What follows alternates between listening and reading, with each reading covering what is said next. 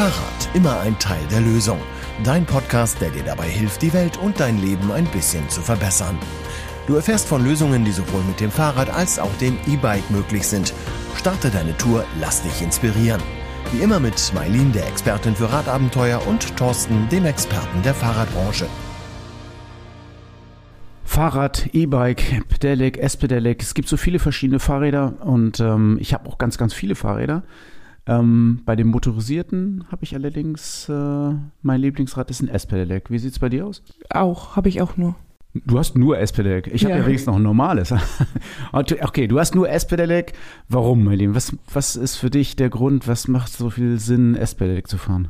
Ja, warum fahre ich S-Pedelec? Das hat einen ziemlich einfachen Grund. Ich habe ja im Grunde genommen gestartet mit dem S-Pedelec fahren, als ich noch in Bremerhaven gewohnt habe. Da hatte ich eine Pendelstrecke von 40 Kilometer einfachen Weg. Und ähm, ich wollte kein Auto mehr fahren. Nur Zug fahren fand ich aber auch irgendwie doof. Und ähm, das S-Pedelec war da irgendwie das einzige Verkehrsmittel, was für mich in Frage kam, was nachhaltig ist und mit dem ich auch längere Strecken zurücklegen kann, ohne verschwitzt irgendwo anzukommen. Ja, und bei mir ist es ein bisschen tatsächlich die Geschwindigkeit. Ich äh, genieße das ein bisschen schneller zu fahren als ähm, die 25, die man mit dem Pedelec fahren kann. Ich finde es einfach super, wenn man ein bisschen schneller fahren kann. Und ähm, bin ja auch mit normalen Rädern eigentlich eher schneller als 25 unterwegs. Und deswegen bringt mir nur ein S-Pedelec noch ein bisschen mehr Geschwindigkeit. Und ich finde, ein Punkt ist auch noch, äh, ich fahre auch mit dem S-Pedelec, ich fahre ja auch ein Lastenrad S-Pedelec, fahre ich ja gerne auf der Straße. Also ich bin gerne auf Straßen unterwegs. Gerade so, wenn ich von zu Hause in die Innenstadt fahre, das ist dann immer Strichweg oder sowas. Ähm, da gibt es auch gar keinen Radweg, da muss man sowieso auf der Straße fahren. Und dann finde ich es eigentlich ganz gut, dass ich so mit 33, 34 Stundenkilometer im Verkehr mitschwimmen kann. Was ich nicht gut finde, ist, wenn, wenn ich bei 35 noch von Autos überholt werde. Das finde ich dann nicht so, nicht so charmant. Aber ansonsten ist das Mitschwimmen im Verkehr eigentlich ganz gut. Ja, in der Stadt stimme ich dir da völlig zu. Also außerorts gibt es natürlich dann noch so ein paar Hürden, die wir noch überwinden müssen. Ähm, aber innerorts ist das Fahren mit dem S-Pedelec überhaupt gar kein Problem. Ja, ich weiß, ähm, du bist Zuhörer unseres Podcasts und weißt wahrscheinlich, was S-Pedal ist. Trotzdem werden wir es nochmal ganz kurz erklären. Es gibt verschiedene Arten von Fahrrädern. Also alle Fahrräder, die bis 25 Stundenkilometer unterstützen und nicht mehr als 250 Watt Ausgangsleistung haben, sind Pedelecs, also Fahrräder, die pedalelektrisch unterstützt werden. Und dann gibt es noch die Klasse der S-Pedelecs, die unterstützen bis 45 Stundenkilometer. Für die gilt ähm, Straßenbenutzungspflicht, Helmpflicht, Führerscheinpflicht, ähm, das sind die S-Pedelecs und das ist heute unser Thema, über das, was wir reden. Jetzt haben wir mal äh, Interviewpartner uns besorgt. Ähm, das ist die Anja, die ist ganz stark im S-Pedelec unterwegs. Sie hatte uns äh, mal geschrieben, deswegen haben wir sie angerufen. Wollen wir mal ein bisschen reinhören, was sie so zur S-Pedelec-Nutzung erzählt, ob sie da genauso viel Spaß dran hat wie wir? Ja, machen wir. Ja, S-Pedelec fahren ist einfach super, weil man auch weitere Strecken irgendwie in kürzerer Zeit schafft und ist halt doch oft nötig, dass man irgendwie schnell am nächsten Ziel ist. Bei uns auf dem Land ist zum Beispiel auch der öffentliche Verkehr etwas unzuverlässig, vor allem im Winter. Oder man muss da so umständlich umsteigen und braucht einfach viel zu lange. Und ähm, mit, mit S-Pedelec weiß ich halt ganz sicher, dass ich in einer bestimmten Zeit halt ein Ziel erreichen kann. Jetzt hast du ja eben schon erzählt, dass du im Speckgürtel von München wohnst. Ähm, ich kann das voll nachvollziehen mit diesem ganzen ähm, Umgesteige und unzuverlässigen Nahverkehr, weil ich wohne selber auf dem Dorf.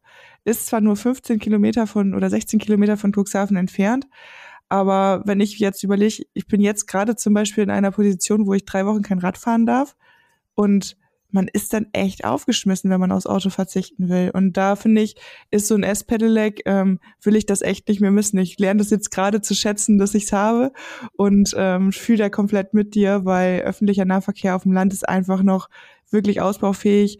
Und ähm, das S-Pedelec sehe ich da halt auch genau wie du als Chance für ja, alternative Mobilität, um schnell von A nach B zu kommen, gerade für Menschen, die vielleicht im Speckgürtel wohnen oder ja auf dem Land vielleicht auch noch, weil gerade Distanzen, sage ich mal, über zehn Kilometer doch auf einmal attraktiv werden, mit dem Rad gefahren zu werden. Ne? Jetzt fährst du ja schon seit 2017 und ähm, erst Pedelec fahren, ich ähm, spreche da aus Erfahrung, ist nicht jeden Tag schön.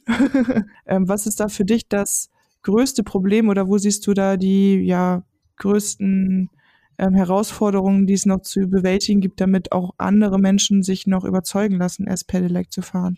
Ja, also ähm, das Schwierigste ist einfach dieses unbedingt äh, auf der Straße fahren zu müssen. Ähm, natürlich kann man auch auf den Radweg irgendwie ausweichen, merkt ja auch oft keiner. Aber wenn man auf der Straße fährt, dann wird man angerufen, angepöbelt, Handgesten äh, werden einem gezeigt und so. Also es ist ähm, nicht besonders ange äh, angenehm, so angefeindet zu werden.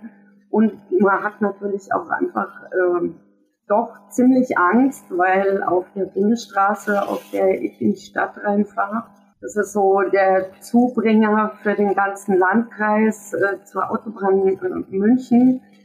Und äh, da fahren sehr viele Autos. Man wird da nicht nur äh, alle zwei Minuten mal überholt, sondern irgendwie im 30 Sekunden Tag. Das ist einfach kein angenehmes Fahren, wenn man alle paar Sekunden irgendwie so zusammenzuckt und sich denkt, oh, hoffentlich passt er auch auf mich. Wie gehst du denn mit solchen Konflikten mit den, ich sag mal, mit dem MIV, mit dem motorisierten Individualverkehr um? Also ähm, es sind ja schon extreme Geschwindigkeitsunterschiede und ich habe immer das Gefühl, dass die Autofahrenden überhaupt nicht aufgeklärt sind, dass wir S-Pedelec-Fahrer auf die Straße müssen, dass wir eigentlich ja rein, wenn man auf die SDVO guckt, gar keine andere Möglichkeit haben, woanders zu fahren.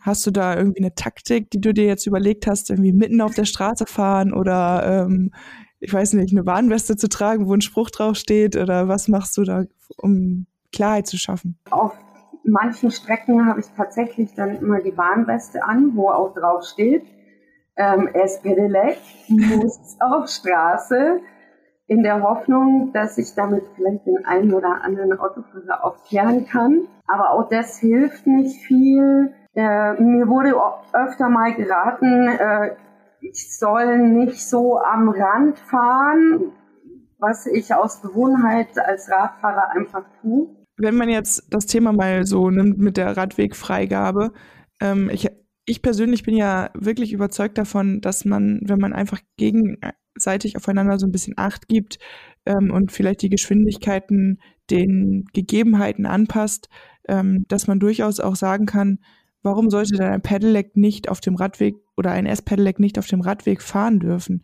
Wie siehst du das? Ähm, würdest du dich auf dem Radweg manchmal besser aufgehoben fühlen als auf der Straße? Ja, äh, selbstverständlich. Also wie bei der Straße, von der ich vorhin erzählt habe, äh, da mache ich das auch normalerweise so, äh, dass ich eher den Radweg nehmen. Das hängt aber auch ein bisschen von der Tageszeit ab und vom Verkehrsaufkommen dadurch. Und wenn ich auf dem Radweg fahre, also außerorts sind sie zumindest bei uns doch oft einigermaßen breit. Und da laufen auch jetzt nicht Horden von Fußgängern rum. Auch wenn der Rad- und Fußweg ein bisschen schmäler ist, äh, dann kann ich da ohne weiteres äh, auch mal runterbremsen, so wie ich es äh, auch mit jedem anderen Fahrzeug machen würde. Und äh, fahre halt höflich vorbei und habe eigentlich auch noch nie ähm, Probleme gehabt. Also meines Wissens nicht. Äh. Du bist, hast ja auch einen Blog. Also ich habe mir, ich bin da mal raufgegangen und habe mal so ein bisschen gelesen. Da habe ich gedacht, okay, cool. Das ist ja so ein bisschen wie so ein Lexikon, wenn ich was über S-Pedelecs wissen möchte. Und da bist du ja schon echt auch tief im Thema drin. Kennst du irgendwelche Lösungsansätze, wo man schon vielleicht in anderen Städten oder ja, Ländern ähm, an dem Thema arbeitet, dass man sagt, okay, wir wollen die Sicherheit für S-Pedelec-Fahrerinnen und Fahrer irgendwie erhöhen. Ähm, Gibt es da schon Pilotprojekte oder Vorzeigestädte? Ja, also in Deutschland ist leider nur in Tübingen äh, eine Sonderlösung. Das Verkehrsministerium Baden-Württemberg hat zugelassen, dass man S-Pedelec-Freischilder verwendet. Und da gibt es ein paar Strecken in Tübingen, wo man das halt auch sich vor Ort angeschaut hat und dann eben solche Schilder angebracht hat, wo man dann legal auf dem Radweg innerstädtisch fahren darf. In Belgien ist es zum Beispiel so, dass S-Pedelecs sogar auf dem Radweg fahren müssen, außerorts, wenn die Höchstgeschwindigkeit auf der Straße über 50 km/h liegt. Ähm, und in der Schweiz äh, sollen alle SPD-Lex immer auf dem Radweg fahren, was ich jetzt ehrlich gesagt auch nicht die ideale Lösung finde, weil es eben doch Strecken gibt, da ist das SPD-Lex viel besser auf der Straße aufgehoben. Ich finde halt, das sollte man den, dem Fahrer überlassen, wo er jetzt nach den aktuellen Gegebenheiten besser aufgehoben ist. Ja, vor allem, ich frage mich halt auch immer, mit welcher Rechtfertigung denn sowas, solche Gesetze, sag ich jetzt mal, oder halt eben keine Gesetze ähm, erschaffen werden. Ähm, weil wenn ich jetzt überlege, wenn man, also wenn meine Freunde mit dem Rennrad unterwegs sind, die fahren ja noch schneller teilweise als ich mit dem S-Pedelec und die dürfen auf, sollen auf dem Radweg fahren, wenn es benutzungspflichtig ist. Ich mit weniger Geschwindigkeit darf aber nicht. Also das ist, das geht halt nicht in meinen Kopf rein. Deshalb fände ich zum Beispiel so eine Lösung mit ähm, Radwegen, die eine Geschwindigkeitsbegrenzung haben, zum Beispiel in Ordnung. Also ich kann ja selber frei entscheiden, möchte ich heute mit 20 km/h zur Arbeit fahren, dann nehme ich halt den Radweg. Oder möchte ich mit 40 km/h zur Arbeit fahren, ja gut, dann muss ich halt auf der Straße fahren. Das wäre zum Beispiel, finde ich, ein guter Ansatz. Weißt du oder hast du eine Idee, wie man so, wenn jetzt hier ein Hörer oder eine Hörerin bei ist, die sagt, oh, ich möchte auch so gerne S-Pedelec fahren, ähm, ich will mich dafür einsetzen, dass da was passiert. Wo hast, siehst du deine Anlaufstellen? Was könnte man da noch machen, dass da ein bisschen Bewegung reinkommt? Oh, das ist äh, alles ein bisschen komplex, wie ich im letzten Jahr herausgefunden habe. Also eine Instanz ist die EU-Kommission, äh, aber für die Nutzungsbedingungen ist eigentlich äh, entscheidend, was äh, die STVO vorgibt. Und da wäre es halt irgendwie gut, wenn man mehr Politiker dafür gewinnen könnte, dass die Regelungen für SPD-Lex speziell geändert werden, dass es eben nicht mehr als reines Kraftfahrzeug wie ein äh, Moped gilt. Ja, und da muss man einfach Kontakt äh, zu Politikern aufnehmen, die in Positionen sind, wo sie eben auch Einfluss auf die STVO haben, um das voranzubringen, dass das äh, ja äh, wie in Belgien eine Sonderklasse für äh, SPD-Lex quasi eingeführt wird. Wenn jetzt ein paar Leute sagen, hey, wir wollen jetzt auch irgendwie was bewegen, ersten Anlaufstellen könnte ich mir vorstellen, wäre jetzt sowas wie der VCD vielleicht oder ADFC, wo man sich einsetzen kann für so ein Thema oder vielleicht auch politisch vor Ort in der eigenen Kommune einfach mal versuchen, den Ball anzustoßen, dass es von unten herauf befördert wird oder hast du da andere Erfahrungen gemacht? Also auf lokaler Ebene kann man da quasi nicht viel erreichen. Also ich habe unser Landratsamt schon angesprochen auf das Problem. Also da muss man leider wirklich in die Bundespolitik rein. Und da ist es natürlich äh, viel besser, äh, in Verbindung mit einem Verband aufzutreten. Beim VCD ähm, wird es eben eher ganzheitlicher für äh, die Verkehrswende als nützlich angesehen. Und beim ADFC gibt es eher Zweifel, dass das äh, für ähm, andere gefährlich sein könnte, wenn wir die Radwege mit benutzen. Also ich fände es ja auch gut, wenn eine Aufhebung der Radwege Benutzungspflicht parallel stattfindet, um eben die Radwege zu entlasten. Wir haben jetzt ja sehr viel über die Probleme und sowas gesprochen und die sind ja da, die kann man nicht leugnen trotz allem macht S-Pedelec fahren auch einfach mega Spaß. Also so geht's mir. Ich weiß nicht, wie es dir geht, aber ich finde es super befreiend, einfach so schnell durch die Gegend zu fahren und einfach mal Gas zu geben. Und darum setze ich mich ja so dafür ein, unter anderem auch, weil ich meine, dass es ein richtig guter Baustein für die Verkehrswende ist. Dass wenn mehr Leute das auch genießen können, S-Pedelec zu fahren, ähm, dann wird es auch mehr genutzt und ich hoffe halt, dass dadurch auch einige Autos wegfahren. Ich frage mich auch, ob mittlerweile in den Fahrschulen die Fahrlehrer den Menschen eigentlich erzählen, ähm, dass es da jetzt diese Fahrzeugklasse gibt, die halt eben auf der Straße fahren muss. Weil manchmal habe ich das Gefühl, ich bin jetzt schon an ein paar Fahrschulen oder Fahrautos so mit denen, also die haben mich überholt.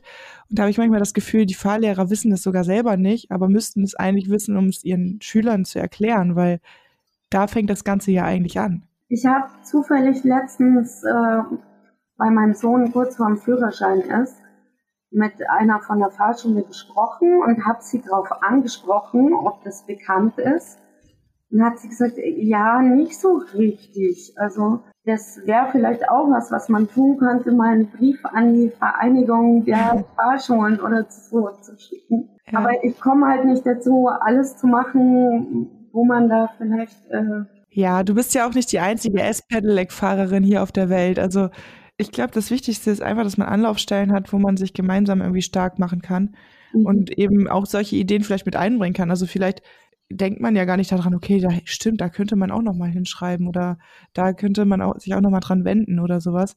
Und ähm, deshalb finde ich das halt echt cool, wenn es eben solche Gruppen gibt, die sich da bilden oder entstehen, um sowas halt eben gemeinschaftlich voranzutreiben. Weil so jemand, eine Einzelperson wie du oder ich, alleine das alles wuppen, das ist echt schon, glaube ich, ein ganz schöner Klotz. Vor allem bei so einem Thema, was ja wirklich noch sehr ich sag mal, stiefmütterlich behandelt wurde bisher. Ne? Bad Boll, jetzt ist mir der Name auch wieder eingefallen. Wir waren mal in Bad Boll und das ist ewig her. Ähm, ich bin gespannt, ob Boris Palmer sich daran erinnern kann. Ja, Boris Palmer, der Oberbürgermeister von Tübingen. Ähm, wir haben ihn eingeladen in den Podcast und er hat ein bisschen berichtet, äh, wie er so zu dem Thema S-Pedelec steht. Ja, ich kenne ihn als S-Pedelec-Fahrer schon, also vor ewigen Zeiten äh, habe ich mitgekriegt, dass er S-Pedelec fährt. Hören wir doch mal ins Interview rein, was er dazu zu sagen hat und ob er immer noch S-Pedal fährt, würde mich auch mal interessieren. Ja, heute bei uns im Studio oder zugeschaltet äh, Boris Palmer, Oberbürgermeister von Tübingen. Hallo Boris, herzlich willkommen bei uns im Podcast. Ja, vielen Dank für die Einladung. Das hat ja einen ganz besonderen Grund, warum wir dich eingeladen haben. Ähm, ich habe gerade schon im Vorgespräch erzählt, ähm, wir haben uns mal getroffen. Da gab es mal eine, eine, Zusammenkunft der Fahrradhändler und da hast du einen Vortrag gehalten und mir ist im Kopf, mir sind zwei Sachen davon im Kopf geblieben. Ich glaube, das eine war die Pumpe für die Heizung, die Vorlaufpumpe, wo du gesagt hast, immer abschalten. Und der zweite Punkt yeah. war, dass du ähm, äh, deinen Chauffeur arbeitslos gemacht hast und der sollte jetzt Kinder zum Kindergarten fahren und du fährst Fahrrad. Das sind die beiden Punkte, die mir in Erinnerung geblieben sind. Ähm, der, das der ist für einen 16 Jahre alten Vortrag nicht so schlecht, wenn man noch zwei Punkte weiß. Ja, das denke ich auch. Ja. Und gerade der zweite ist ja eigentlich heute äh, genauso aktuell wie damals. Ähm, so, wie ich das äh, weiß, fährst du ja immer noch dienstlich auch viel mit dem S-Pedelec. Ja, das ist so. Wenn wir den Podcast hier fertig haben, setze ich mich wieder aufs Fahrrad. Und ähm, das S-Pedelec, damals warst du damit ja auch quasi Vorreiter. Also wir reden ja jetzt speziell mal auch über das S-Pedelec, über das Schnelle. Das ist ja ein Fahrrad, was nicht so häufig in Benutzung ist in Deutschland. Ähm, du bist aber schon immer, und ähm, das weiß ich aus dem Vortrag auch, oder ich habe es später nochmal gelesen, jemand, der gesagt hat, na ja, es gibt schon Regeln, aber wenn sie so unsinnig sind, dann ist es einfach auch mal gegeben, mit dem S-Pedelec auf dem Radweg zu fahren. Und da bist du ja ein Vorreiter und auch ein Vorkämpfer. Kannst du da ein bisschen was zu erzählen? Ich fange erstmal mit dem guten Ende an. Ich habe es geschafft, es zu legalisieren. So ungefähr zehn Jahre lang hatte ich Brieffreundschaften mit diversen Verkehrsministern. Und dann hat uns tatsächlich mal der Stuttgarter Verkehrsminister Winnie Herrmann mitgeteilt, dass wir ein Schild SPD-Leg frei anbringen dürfen als Stadt, wo wir das für richtig halten. Und seither haben wir ein durchgängiges SPD-Leg-Netz etabliert. Also in Tübingen ist das Problem gelöst, hier darf man legal fahren. Allerdings sind wir, glaube ich, nach wie vor fast äh, die einzige Stadt, die das so gemacht hat. Vielleicht, weil nicht so viele Städte SPD-Leg-Oberbürgermeister haben. Und von daher ist es anderswo vielleicht noch so, wie es war, als ich mein neues Dienstrad in Betrieb genommen habe. Das war mein erstes SPD-Leg. Ich habe jetzt das zweite. Also in 16 Jahren braucht man dann schon auch mal ein Ersatzfahrzeug. Aber die Erfahrung, die ich dann gemacht habe, war halt, wenn ich da legal sein will, dann darf ich nicht durch die Unterführung unter die Bundesstraße. Die ist zwar ein offizieller Radweg, aber halt Radweg und deswegen SPD-Leg verboten. Sondern ich soll einzige andere Möglichkeit auf der vierspurigen Bundesstraße selber fahren. Mehr Möglichkeiten gibt es nicht. Und die führt dann äh, durch einen 400 Meter langen Tunnel durch den Berg. Und wenn man sich jetzt so das Gefühl vorstellt mit SPD-Leg, das ist halt ein Fahrrad auf der vierspurigen Bundesstraße durch den Berg im Tunnel zu fahren, da kommt einem irgendwie so ein Gefühl, hey Leute, das kann nicht die richtige Lösung sein. Also Selbstmord mache ich mit Absicht und nicht wegen der STVO. Ich lasse mich auch nicht von 300 Autofahrern mit dem Vogel, äh, was tust du Radidiot hier eigentlich auf meiner Bundesstraße, dann zur Seite schubsen. Und was anderes war da ja nicht zu erwarten. Also habe ich gesagt, nee Leute, äh, das mache ich nicht. Ich fahre einfach mit meinem Fahrrad durch die Unterführung wie alle anderen Fahrräder auch. Und ich fahre auch nicht schneller als die anderen. Ja, ich beachte ein Geschwindigkeitslimit von, sagen wir, 25 oder 30. Und dann bin ich doch auch nicht irgendwie gefährlicher als jeder andere Fahrradfahrer, wenn ich mich an die Geschwindigkeit halte. Das Problem ist doch nur, wenn ich meine, ich müsste mit 45 durch die Fußgängerzone fahren. Das gilt aber ja jetzt genauso für jeden Porsche.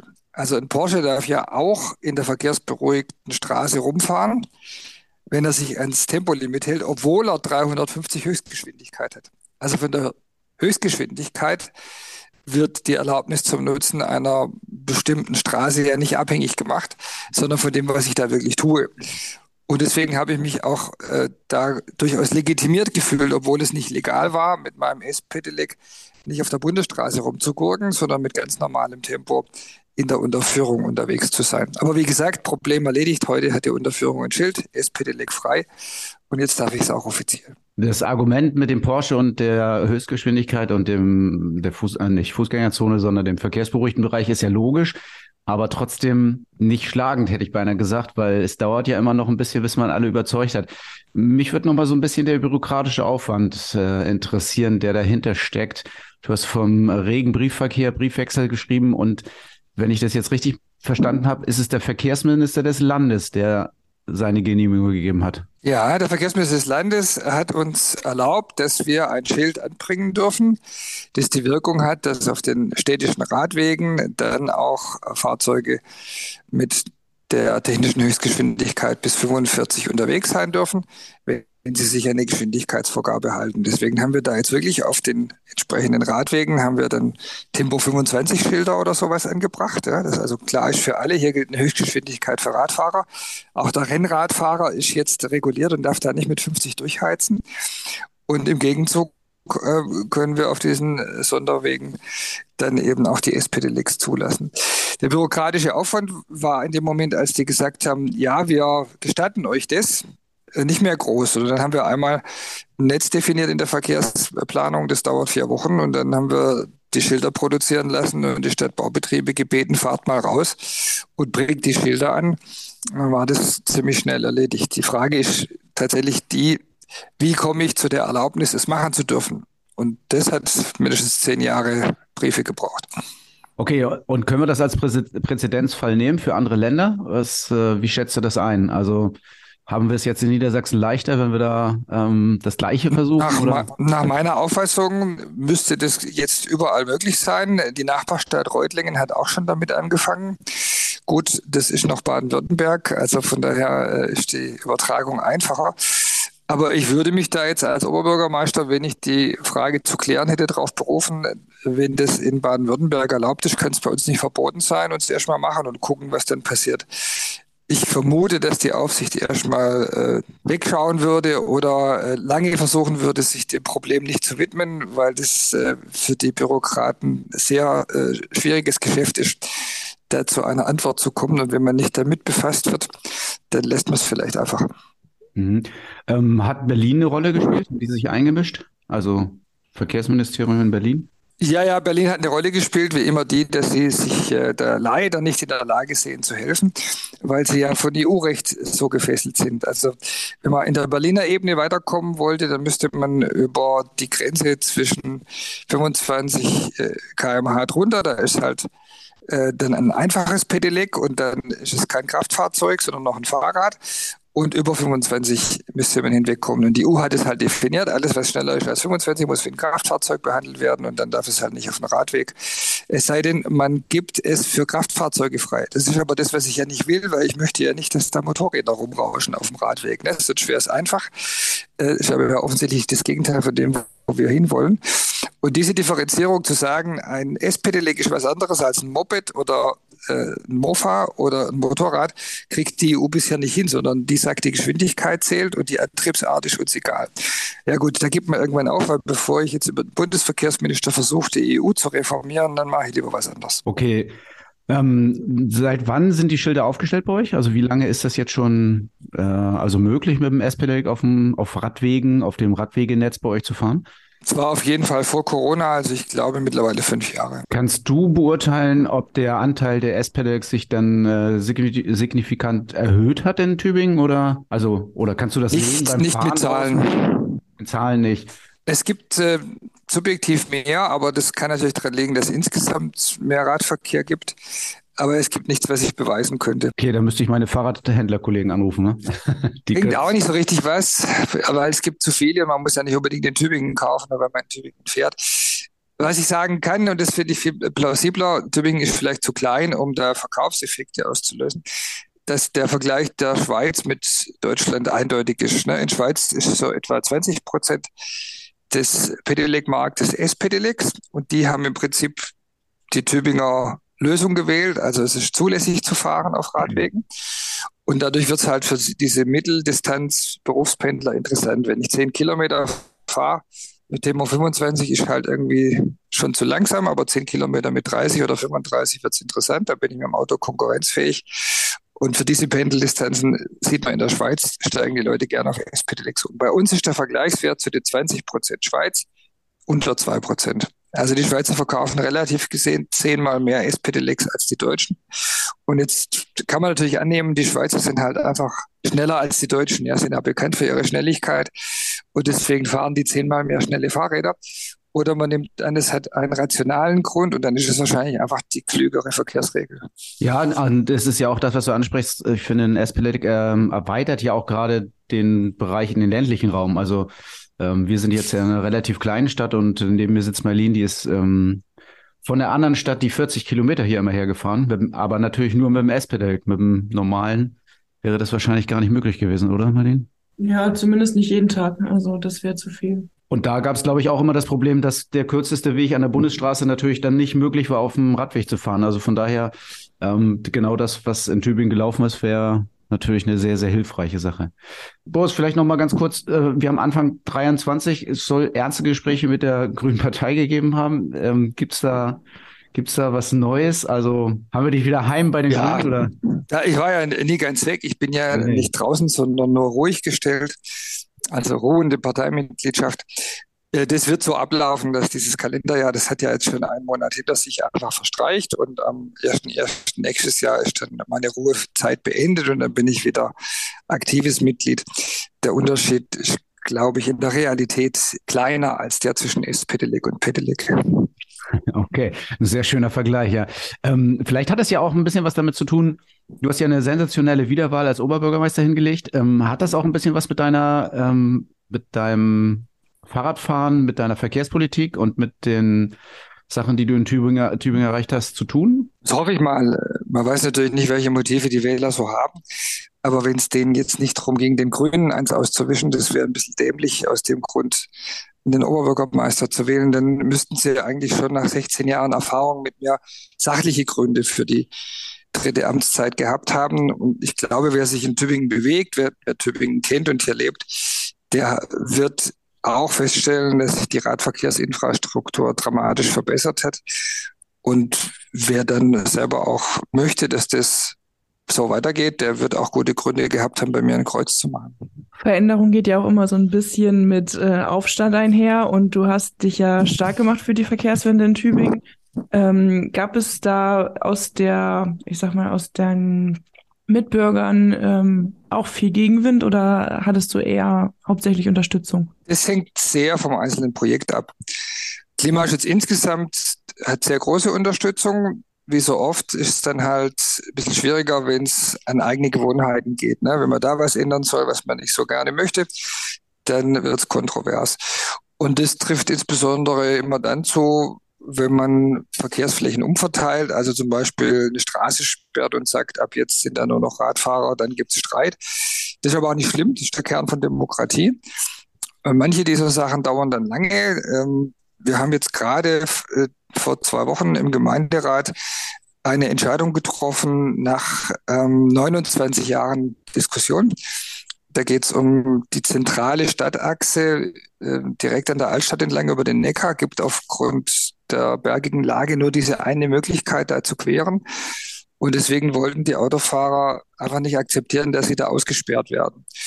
Und jetzt hat der Gemeinderat abschließend entschieden, das war's, da fährt in Zukunft kein Auto mehr nach 29 Jahren Diskussion und äh, einer Bürgerbefragung, die 52 zu 48 ausging für die Autos. Ja. Also das ist umstritten, macht aber nichts. das Wesen der Demokratie ist, dass man so lange streitet, bis eine Mehrheit entscheidet und dann hat die Minderheit die traurige Pflicht, es zu ertragen. Ja, man setzt sich nicht immer durch. Das passiert auch mir mal, dass das nicht so läuft, wie ich es will. Aber ich akzeptiere es, wenn das Verfahren ordnungsgemäß abgelaufen ist. Und hier hat der Gemeinderat jetzt 29 Jahre diskutiert und am Ende eine Entscheidung getroffen, die gilt. Wenn da keine Autos mehr fahren, aber also dann wird das mehr Radverkehr und mehr Fußverkehr oder also ihr wollt ja nicht wahrscheinlich weniger Menschen haben? Nein, im Gegenteil. Wir haben das jetzt zwei Jahre ausprobiert aufgrund einer Baustellenkonstellation und haben festgestellt, dass der Radverkehr in der Innenstadt sich um ein Viertel verstärkt hat. Wir haben ein Viertel mehr Radverkehr im, im Stadtzentrum aufgrund der besseren Durchgängigkeit. Und es liegt einfach daran, dass auf dieser zentralen Straße entweder Autos oder Fahrräder Platz haben. Für beides gibt es da keinen Platz. Jetzt sind die Autos draußen, also haben wir eine perfekte Fahrradstraße. Das sind ja immer die Argumente oder die Geschichten, die ich immer wieder höre. Jetzt äh, war ich vor anderthalb Monaten in Freiburg beim Oberbürgermeister und der hat auch erzählt, er hat äh, irgendwie den Cityring äh, für Autos teilweise gesperrt und ähm, die Geschäfte sind nach oben gegangen, der Einzelhandelsumsatz ist gestiegen. Die Ergebnisse sind immer gleich, egal ob Kiel, ob Hamburg oder Tübingen oder Freiburg. Es wird immer alles besser, aber trotzdem ist es schwierig, so eine Entscheidung zu fällen. Wie geht man daran? Wie macht man sich Mut, dann trotzdem auch gegen den Willen von vielen sowas zu entscheiden? Ja, das Wesentliche ist, dass man davon überzeugt ist, dass es richtig ist. Für Sachen, die richtig sind, kann man gut kämpfen. Ja, gut kämpfen und auch gut durchhalten dann dementsprechend. Lange ja, Atem. Ich glaube, das ist schon, das ist schon so. Ja, also wenn man von der Sache überzeugt ist, dann kann man auch mit Rückschlägen und Verzögerungen umgehen. Wenn man eher so mäßig überzeugt ist von der Sache, dann wirft man halt die Flinte ins Korn. Ich war aber immer sicher, dass das richtig ist. Und tatsächlich habe ich schon 2007 in meinem ersten Amtsjahr mal gesagt, lasst uns doch die Straße dicht machen. Und jetzt musste ich halt erst zum dritten Mal gewählt werden, bevor ich es hingekriegt habe. So ist es halt manchmal. Okay, was ich auf jeden Fall mal mitnehme aus unserem Gespräch, ähm, das werde ich mal bei uns in den Rat einbringen, ist äh, das Radwegenetz für S-Pedelecs zu ertüchtigen. Und dann werden wir mal gucken, was in Niedersachsen geht und äh, ob wir den Tübinger Weg äh, führen oder nachfolgen können. Mal sehen, was da passiert. Es würde mich freuen, wenn es bei euch klappt. Und äh, falls es da Schwierigkeiten gibt oder gesagt wird, das gibt es doch nicht oder das geht doch nicht, dann ist eigentlich immer der Besuch vor Ort die beste Lösung.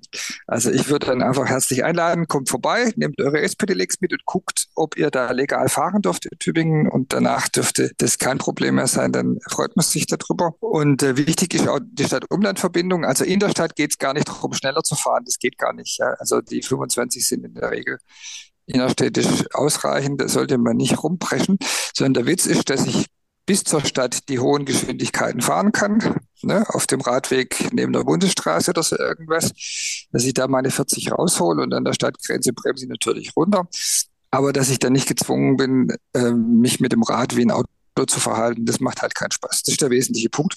Das müsste bei euch genauso gehen wie bei uns in Tübingen. Und ich äh, mache dann gerne mit euch eine Testfahrt, wenn ihr euch bis so weit in den Süden trauen solltet. Ja, da waren wir ja schon mal. Wir trauen uns schon runter, aber es ist halt sehr weit weg. Aber ich werde dem Oberbürgermeister Bescheid sagen, falls ich ihn nicht anderweitig überzeugen kann. Dann muss ich ihm mit einem Besuch in Tübingen drohen. genau, sehr schön. Viele Grüße. Ja, wunderbar. Also ähm, Dankeschön. Es hat ähm, viel Spaß gemacht und wir haben so ein bisschen was erfahren über S-Pedelec und äh, Wegenetz. Sehr interessant zu hören. Dankeschön. Ja, wir hören schon raus, es gibt sehr viele Chancen fürs S-Pedelec und das ist wirklich ein kommendes Verkehrsmittel, was uns schnell und weit und äh, bequem überall hinbringen kann.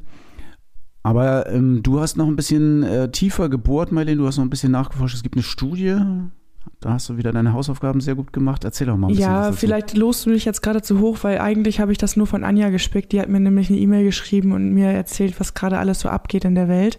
Und Anja hat ja selber auch einen Blog, da war ich mal so ein bisschen ähm, am Stöbern und bin auf die Sespin-Studie gekommen. Also Sespin bedeutet so viel wie sichere und effiziente S-Pedelec-Infrastruktur. Und ähm, ja, die beschäftigen sich halt so ein bisschen mit der Herausforderung, ähm, das S-Pedelec als ja, Möglichkeit der Mobilitätswende zu sehen, weil sich das halt eben anbietet, gerade auch im ländlichen Raum, die Leute vom Auto aufs Rad zu bringen. Und ähm, die wollen jetzt das S-Pedelec-Fahren effizienter und sicherer machen in der Eingliederung ähm, der bestehenden Infrastruktur weil es gibt halt sehr viel Konfliktpotenzial. Das haben wir in den Interviews gehört, das haben wir schon angesprochen. Ähm, wir haben halt hohe Geschwindigkeitsdifferenzen, entweder auf dem Rad- und Gehweg, weil wir als S-Pedelec-Fahrende schneller sind, oder auf der Straße, weil die Autofahrenden schneller sind. Und ähm, das Verständnis gerade auf der Straße von, den, von dem MIV, sag ich jetzt mal, ähm, ist nicht da. Also vielleicht auch einfach mangelnder, mangelnden Wissens, dass wir auf die Straße gehören aktuell. Und ähm, die Ansätze sind halt zum Beispiel Konzepte auszuarbeiten für Radschnellwege, die bisher nicht so weit verbreitet sind, wo vielleicht S-Pedelecs mit drauf dürfen. Und das Problem an der ganzen Sache ist, dass es bislang halt einfach zu wenig Unfalldaten zum Thema S-Pedelec gibt, die jetzt irgendwie eine Ableitung ähm, geben für eine konkrete Maßnahme, ähm, um den um das S-Pedelec halt anderweitig zu integrieren. Und aktuell ist die Studie, glaube ich, erst angefangen. Die haben, habe ich zumindest gesehen, gerade nach Probanden gesucht, die sich so ein bisschen als Tester und Testerinnen äh, outen, vielleicht auch Autofahrende, die sagen, okay, ich lasse mich mal auf das ganze Projekt ein und schau mal, was mich das S-Pedelec so, wie, wie, wie mich das vorantreibt. Und ähm, genau, da geht es halt um die Integration in den Verkehr. Okay, aber die Studie, ähm, die verlinken wir ja wahrscheinlich und den Blog von Anja verlinken wir auch. Ja, auf jeden ähm, Fall. Wer also nochmal wirklich tief eintauchen will und das nachlesen will, der kann gerne mal in unseren Shownotes gucken. Da haben wir die Sachen drin. Ja, grundsätzlich gibt es ja die EU-Regelung, was Fahrrad ist, was ähm, Pedelec ist und was S-Pedelec ist. Aber es gibt ja auch ein paar Länder ähm, in Europa, die andere Vorschriften oder Gesetze haben. Welche Länder sind das, Martin? Weißt du das? Das ist, da fällt mir sofort die Schweiz ein und äh, Belgien. Genau, die hatte ich, also die beiden habe ich auch auf dem Zettel. Ja, in der Schweiz ist es ja zum Beispiel so, dass SPDX verpflichtet auf äh, Velostreifen und Radwegen fahren müssen. Und wenn sie da irgendwo langfahren, wo nur Radfahren erlaubt ist, dann äh, können sie da, kann man das machen, aber dann muss man den Motor ausmachen. Ganz genau. Und in Belgien ist es genau wie? In Belgien dürfen die S-Pedelec-Fahrenden auch auf der Straße fahren äh, und auf dem Radweg. Und das ist eigentlich das, was EU-weit gefördert, gefordert wird, was Experten für die ganze EU fördern, weil die Klasse der S-Pelex eigentlich natürlich eine gute Verkehrsalternative oder Mobilitätsalternative darstellt. Ja, man sieht das ja auch an den Zahlen, also an den Verkaufszahlen in den einzelnen Ländern. Also wir hatten das ja eben schon in dem Interview mit Boris. Ähm, da hat er ja gezählt, in der Schweiz werden von allen Pedelecs die verkauft werden, 20% S-Pedelecs verkauft. In Deutschland sind es um die 1 bis 2%. Da liegen wir ja natürlich in Kuhgrafen wieder mal recht gut und recht weit vorne. Wie viel sind es bei uns? Ich habe die genaue Zahl für ähm, 2022 nicht im Kopf, aber wir liegen auf jeden Fall über 5%. Und wir hatten schon mal ein Jahr mit 10%. Wahnsinn. Ja, finde ich auch. Dann wird es ja in Cuxhaven Zeit für ein S-Pedelec Freischild, ne? Ja, das ist wohl eindeutig äh, die nächste Aufgabe, die wir angehen müssen. Wenn wir jetzt die Gesetze von Belgien hören, ähm, das war ja nicht immer so. In Belgien sind ja die Radwege erst freigegeben worden für die S-Belegs und ähm, du hast noch eine wirklich beeindruckende Zahl mitgebracht, was dann mit den Zulassungen von S-Belegs passiert ist. Ja, ich habe ge nämlich gelesen, dass im Jahr 2019 die Zahlen, seitdem die Radwege freigelassen oder ja, seitdem die S-Pedelecs auf Radwegen freigegeben sind, um 44 Prozent gestiegen sind. Also die Zulassungen sind um 44 Prozent gestiegen, seitdem die Gesetze dort geändert sind. Ja, bei 2% äh, Zulassung in Deutschland wären 44% mehr ja gar nicht viel, aber, aber 44% mehr ist schon äh, gewaltig. Das finde ich eine sehr beeindruckende Zahl. Rad und Tour Inside. Dein Blick hinter die Kulissen des Fahrradgeschäfts in Cuxhaven. Thorsten, du bist äh, die letzten Tage oder gestern, glaube ich, sogar auf der ähm, Fahrradvermietermesse gewesen in Hamburg. Was hast du da denn Schönes erlebt? Ja, Fahrradvermietermesse. Vielleicht ist das schon ein bisschen das Problem. Klar, ähm, das Wort war Messe, aber es war eher so ein Erfahrungsaustausch äh, mit ganz vielen Fahrradvermietern aus ganz Deutschland bis Österreich. Ähm, war gut besucht, total coole Location, war so ein ähm, mitten in Hamburg. Ähm, schöner Ort und eine richtig gute Veranstaltung. Und was ich mitgebracht habe, ist, dass endlich Mietrad.de, ich glaube, richtig an den Start geht und richtig abgeht und eigentlich genau das ist, was ich schon immer wollte. Echt? Ich habe ja fast gedacht, das schläft ein. Ja, also vielleicht müssen wir mal ein bisschen ausholen. Ne? Das machen wir ja so ein bisschen Inside. Mietrad.de, also diese Internetdomain, diese Adresse, das ist meine immer gewesen. Also die habe ich mir quasi schon vor, keine Ahnung, 25 Jahren gesichert oder vielleicht sogar vor 30. Ne, 25 kommt wohl ungefähr hin.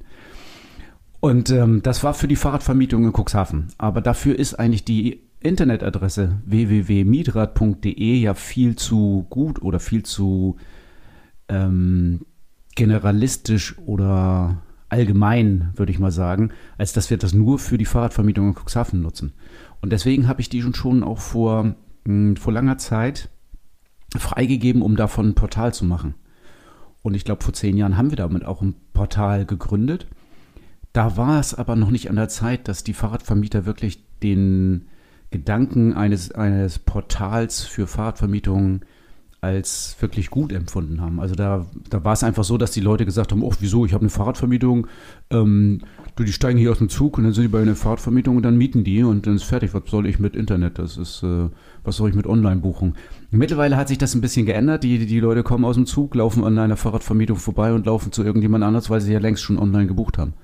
Und das erkennen jetzt immer mehr Fahrradvermieter, dass online wichtig ist. Und deswegen glaube ich, Mietrad.de kommt jetzt echt ins Fliegen, ist ein Portal, wo man qualitätsorientierte äh, Fahrradvermieter, online-affine Fahrradvermieter bündeln kann und äh, für ganz Deutschland Fahrräder buchen kann. Das klingt ja spannend. Gibt es da schon irgendwas Neues, wenn das Ganze an den Start geht? Die nächsten Tage. Oh, so schnell schon, okay, cool. Ja, ja, also der Startschuss ist erfolgt, das Portal ist äh, ähm, gebaut und ähm, geht auch jetzt online. Und wenn ihr den Podcast hört, vielleicht ist es dann schon soweit oder in den nächsten Tagen. Wenn ihr also Fahrräder mieten wollt, wenn ihr auf Fehmarn, äh, auf Sylt, in Timmendorfer Strand oder Cuxhaven wäre ja auch eine Möglichkeit, Fahrräder ähm, sucht, euch das angucken wollt, euch die Angebote angucken wollt, geht auf mitrad.de, ihr werdet deutschlandweit was finden. Ähm, auch ähm, fahrradunfreundlichen Inseln wie Rügen. Oder Sylt. Oder Sylt, genau. Äh, ne, kleiner, kleines Bashing. Ja, wenn ihr die letzte Folge gehört habt, wisst ihr warum. Ja, also ähm, ihr könnt äh, euch das angucken. Midrad.de geht richtig aufwärts und ich bin eigentlich total happy, dass ich den Namen freigegeben habe und dass da ein Portal draus rauskommt, was für alle einen Nutzen hat und was für die Nutzer ähm, des Portals vor allen Dingen, also für die Kunden, äh, die Möglichkeit bietet, eine richtig gute Orientierung zu finden. Das Fahrrad-Highlight der Episode mit Thorsten und deinem Verkaufsexperten von Rad und Tour. Diesmal machen wir nicht wirklich das Fahrrad der Episode, beziehungsweise wir machen eigentlich so ein bisschen Technikeinblick. Es gibt ja immer wieder ähm, S-Pedelecs auch in verschiedenen Ausstattungen. Aber eigentlich hat sich eine herauskristallisiert, die wirklich gut fahrbar ist. Marlene, du fährst es auch, ne? Ja, Roloff HS. Roloff HS. Nee, du fährst genau nicht das, was ich meinte, aber stimmt, du fährst Roloff HS, ja. Ja, ja. Ähm, und für die, die sich das mit der Rohloff nicht leisten können, gibt es eigentlich nur eine Alternative, finde ich. Die Kettenschaltung. Die Kettenschaltung, ja. Ist, ähm, warum erzählen wir das hier heute und warum fährt Marlin die Rohloff als HS-Variante? Es gibt auch immer noch die HS-Modelle mit Enviolo-Schaltung. Und ähm, da gibt es eigentlich ganz schön viel Ärger mit. Also ich bin das auch einmal gefahren und da war ich auch nicht zufrieden mit. Genau, weil die Enviolo einfach nicht die Entfaltung bietet, dass man mit dem HS-Pedelec wirklich die hohen Geschwindigkeiten fahren kann. Also entweder ist die Trittfrequenz zu hoch oder das ist tatsächlich so ein bisschen begrenzt. Das fühlt sich an, als wenn so bei 35, 36, 37 Schluss ist. Fühlt sich nicht nur so an, der Tacho zeigt ja auch nicht mehr an. Und um wirklich auf über 40 Stundenkilometer zu beschleunigen, muss man ähm, mit einem Fahrrad mit Enviolo wirklich viel tun. Und man hat eine hohe Trittfrequenz. Also genau. gefühlt schritt man irgendwann ins Leere. Ja. Das ist auch das, was immer wieder uns von den Kunden wiedergespiegelt wird. Ähm, wir weisen da auch beim, bei der Beratung immer darauf hin, das mal Probe zu fahren. Es gibt ja Kunden, die das trotzdem nehmen, also Enviolo und ähm, HS-Variante, weil sie sagen, ich brauche nicht über 30 fahren oder über 35 fahren. Das ist auch völlig in Ordnung für ein äh, Stadtfahrrad, wo man wirklich in der Stadt bleibt und selten oder nie über 35 fährt. Das ist mit der Enviolo, glaube ich, ganz gut abzubilden. Aber dann wenn ihr wirklich mal schneller fahren wollt, wenn ihr über Land fahrt, wenn ihr Landstraßen fahrt oder ähm, so kleine Feldwege, die, wo ihr dann auch mal schneller fahren wollt, vielleicht sogar 40 oder 45 fahren wollt, dann äh, ist meine Empfehlung absolut die Kettenschaltung. Und das hat natürlich den Nachteil, dass Kettenschaltung ein bisschen äh, stärker vom Verschleiß betroffen ist. Und wenn ihr das nicht wollt, dann bietet sich immer noch die Roloff an, die auch die äh, Entfaltung so hat, dass ihr ohne Probleme Merlin, du fährst es, was kannst du ohne Probleme fahren? Also zumindest mit Rückenwind oder? Ich, also mit Rückenwind komme ich auch auf die 45. Ja. ist zwar sportlich, aber 40 schaffe ich eigentlich auch okay, immer gut. Alles klar. Also Ähm, da habt ihr einen Erfahrungsbericht. Marlene fährt das als äh, Rohloff HS und äh, kommt auf große oder hohe Geschwindigkeiten. Ich fahre es als Kettenschaltungsrad. Ähm, Schaffe auch immer meine 40 oder auch 45 ohne Probleme. Wenn ihr wirklich die hohen Geschwindigkeiten fahren, wenn du so die hohen Geschwindigkeiten fahren willst, dann ist unsere Empfehlung unbedingt äh, die HS-Variante immer mit Kettenschaltung oder Rohloff wählen. Unabhängig von der Fahrradmarke und von dem Modell ähm, ist das quasi ein genereller Rat, ähm, das sehr genau zu prüfen, was ihr da kaufen oder euch anschaffen wollt. Ähm, testet das mit der NBIOLE aus, ob euch das schnell genug ist, wenn das Fahrrad ein schnelles ist. Und das erwartet dich beim nächsten Mal bei Fahrrad immer ein Teil der Lösung. Also ich bin letztens mit dem Zug gefahren und äh, da saß mir jemand gegenüber, dem äh, hatten wir uns vorgestellt und äh, er fragte, was ich denn beruflich mache. Ich sage, äh, Fahrradladen. Boah, wie geil, sagt er. Fahrradbranche, da kann man ja super arbeiten. Ja, und wo ist er jetzt? Na, der ist Maschinenbau, in der Maschinenbau. Der hat ein Unternehmen in der Maschinenbaubranche, war aber so ein bisschen neidisch, dass er nicht in der Fahrradbranche arbeiten könnte. Aber das können ganz viele. Also, wenn ihr jetzt zuhört beim nächsten Podcast, werdet ihr erfahren, was es alles für Möglichkeiten gibt in der Fahrradbranche, welche Jobs und was ihr machen könnt.